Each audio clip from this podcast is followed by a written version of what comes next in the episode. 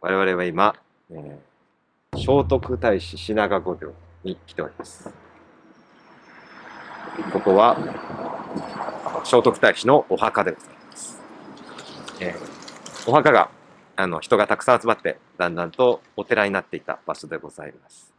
えー今から階段を登って、えーまあ、お墓っていうと古墳みたいになってると思うんですけど、あの、見に行きましょう。この永福寺、聖徳太子の品川御廟、永福寺の、えーこれが境内案内図ですね。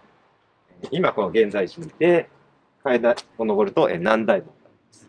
で、まっすぐ行くと、えー本堂等があるんですけど、ちょっと見ていただくとですね、えー右上に日蓮聖ですね、日蓮参拝記念と、日蓮聖人も来ている。うん。と思えばですよ、はい。弘法大師。弘法大師。はい。はい。そして隣には両人聖人。両年我々扱いましたね。大念仏寺、えー、念念仏宗の仏宗祖、両人聖人があったりと、えー、もう数々の構想がこちらは、えー参拝されてますので、なかなか見応えがありそうですね。うんはいじゃあ、行きましょうか。はい。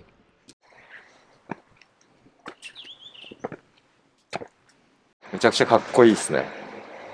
これは何代も。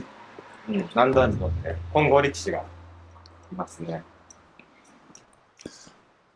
そうスリムですね。スリムだけど、結構古そうだしね。そうですね。建物も、えー、朱の赤色がね、剥げていて、これがまた時代を感じさせている感じ。そして見てください、上。聖徳廟ですね。聖徳廟。珍しい。内閣総理大臣、岸信介が、へえ。安倍さんのおじいさんですね。が、書いてますね。あ、書いたんですか？書いたみたいな、ね。書いてますね、でもね書って。珍しい。で、まっすぐ行くと多分、あれが、聖徳太子の、ねそして山がもしかしたら、山全体がお墓なのかもしれないですね。演技が書いてますね。演技が書いてます。えー、河内国、上野太子品川の永福寺、縁起と。えー、永福寺は、聖徳太子の墓前に営まれた寺院で、品川さんと号する。このお寺は戦後単立寺院となったが、元は、えー、古義真言宗金剛武寺の末寺。えー、真言宗の寺だったんですね、もともと。で、えー所在地であるかつての軍名や地名にちなんで、石川寺、品川寺などと称されていた。また、聖徳太子の品川墓を、えー祭祀守護する性格の寺院であるところから、太子寺、御廟寺、少陵院の号もあり、えー四天王寺、法隆寺と並んで、太子信仰の中核を成した寺院であるということです。で、他にも近くにですね、あの、八尾市に、えー大政将軍寺っていう下野太子っていうお寺と、えー、羽曳野市の、えー野中って書いて野獣寺っていう意味ですね。野獣寺という中野太子。そしてここが、永福寺が上野太子と言われてて、うんうん大阪に3つうん聖徳太子にちなんだ、えーお寺があるんですよね。寺院の創立は明らかではないが、えー自伝によると推古天皇30年622年、聖徳太子の、えーお墓を守護し、長く追福を営むために、いえー銅を構えたというのが、このお寺の始まり。622年。また古いですね。あ、このお寺がですか？はい。今そん、な古いんですか？ここも。というあの伝伝説というか、あの、伝が残ってるってことですね。それが別に日本書紀とかには書かれてないと思いますけども、あのそういう伝があるみたいです。今2022年ですから、はい。ちょうど1400年。ね、1400はい昨年が聖徳太子の1400年期だったんで、これお墓ですから、うんうんうんちょうど1400年前に亡くなられたから、今が1400年期になってるんですね。現在の伽藍は、え天正2年、織田信長の陛下で焼失した後、愛前後して再建されたもので、えー広大な境内には、えー近藤少陵殿、宝塔などの、えー銅塔が営まれているということで、あ結構古いですね。えー天正2年に焼けて建てたから、4、500年前の建物が残ってるみたいですね。ここは、えー聖徳太子と、えーお母さんと、その聖徳太子の妻、妃、3人が一緒に葬られている場所だそうです。えー三骨一病と呼ばれているそうです。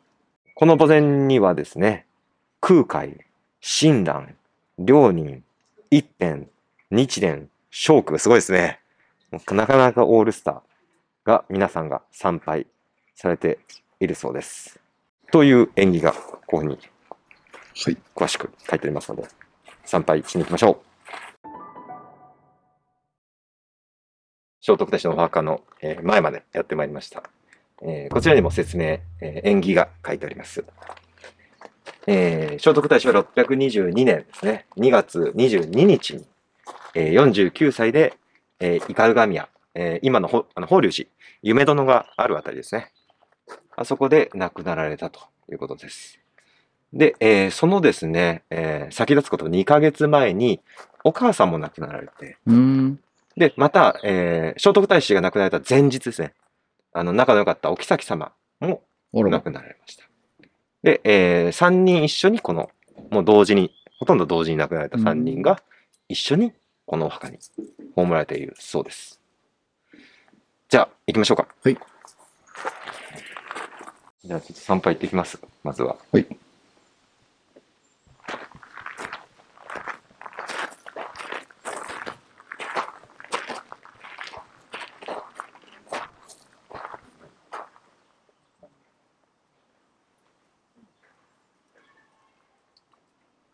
あすごい、この、この石もすげえな。なんで書いてんすかね。ねえ。本当に、空海が囲ったと言われるこの石がね、ピタッとなってて、すごいですよ。多分上の段だかな。下の段は、皆さんがこう、供養のために多分奉納した石だと思うんですけど。大使病屈下。聖徳太子が遺言の形で記された下門ですね。一度この5秒を参詣すれば、また極楽浄土におお、ここでも、はい、ここでも極楽大丈夫までいける。一度参詣握手一度参詣すれば悪いところ握手を離れ欠場往生極楽会、えー、極楽往生にできることが決定すると書かれてました5秒から降りてきたところにはいるんですけど、えー、少陵殿といって、えー聖徳太子を祀ったお堂です。えー1603年の再建で、えー重要文化財ですね。ほご本尊が聖徳太子です。で、えー16歳の僧が祀られています。うんうん。豊臣秀頼ですね、えー秀吉の息子、秀頼による再建ということで、とても古いですね。永福寺の本堂、やってまいりました。はい。1732年、江戸時代ですね、作られた建物で、ね、本尊は、えー、如意輪観音ございます。で不動明王と愛染明王が、えー、脇地となっていて、四天王様もあるということですので、えー、楽しみですね。春の特別拝観もになっていて、へえ。後で見に行きましょう。はい。はい、じゃあ、本堂正面に行きます。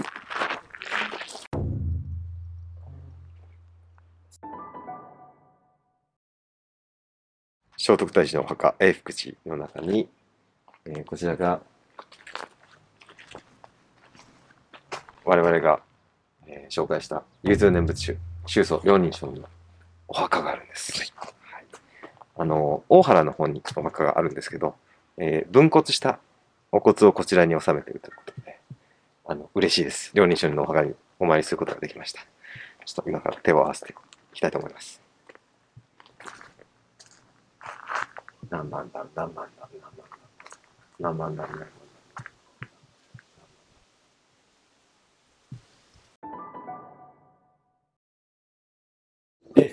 福寺の両人称のお墓の隣には献身堂がありまして、親鸞書に自作の尊像があるそうです。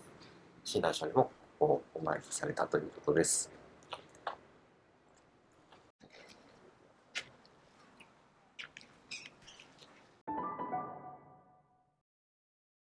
アクさん、はい。平和ですね。すごくいい場所です。はい。白爪草に、はい、白爪草に囲まれて、はい。いや、もう、今ここに帰れますね。間違いないです。もうこういう場所が落ち着きますね。はい。あのー今回、ゴールデンウィーク、2022年のはい。ゴールデンウィークの旅を、えー終えました。えーいかがでしたか？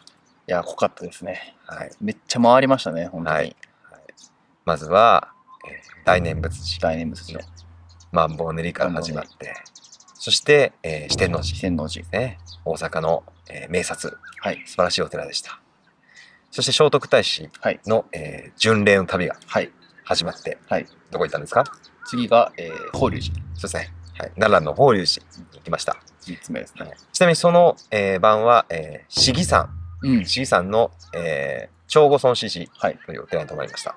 そこも実は聖徳太子のあ、そうなんですか？お寺なんであ、へえ。はい。あの、物部の守屋はい。とはい戦うときに、毘沙門天が現れて、はいはい。その毘沙門天をお祭りしたのが、えー、あちら、市議山のお寺です、うんそこも聖徳太子。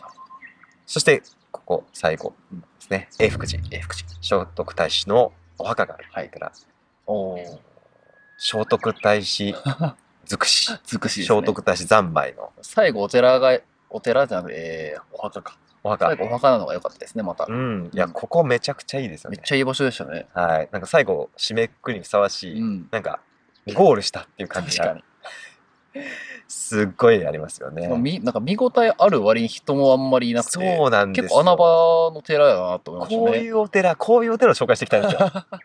もっ。と有名になっていい。ああ、いいですね。もっとみんな知ってほしいみたいな、はいうん本当に歴史もあるし、うんうんっていうか正直ですよ、あの、親鸞上人、空海、うん。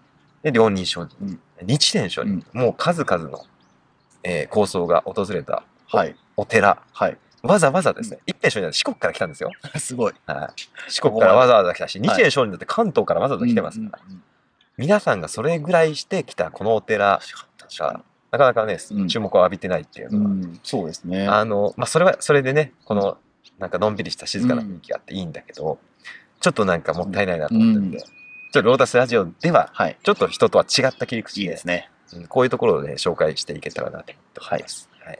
またこれからもですね、えーお寺動画、えーお出かけ企画っていうのをうん作っていきたいと思いますんで、もし皆さんも、このお寺いいよみたいな。うん。知りたいですね。あの僕も知らないことたくさんあるんで、なんか、この、私の町のこのお寺はすごいいいですね。あんま知られてないけど、うん。すごい歴史があって、うん。実はこんなすごいところがあるんです。っていうのを教えてもらったら、出張行きますで、うんん。行きたい。はい。ぜひコメント欄、お便りとお待ちしております。また、じゃあ次回もお楽しみに。はい。ロータスラジオ。